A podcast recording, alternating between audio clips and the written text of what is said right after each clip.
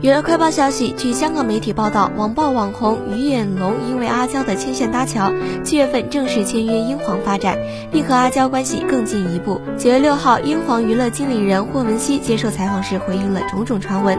霍汶希表示，于彦龙不但和阿娇，和英皇所有艺人都有合作机会。另外，他否认是阿娇介绍于彦龙加入英皇娱乐的说法。英皇一直在内地留意年轻并且有潜质的网红，希望可以物色到新人。早在阿娇关注于彦龙之前，公司方面就有注意到他，并想网罗到英皇旗下。霍汶希进一步解释了阿娇观看并打赏于彦龙的来龙去脉。阿娇基于好奇才去看他直播，因为觉得他很努力，所以打赏作为鼓励。最后，霍汶希还强调一定会悉心栽培于彦龙。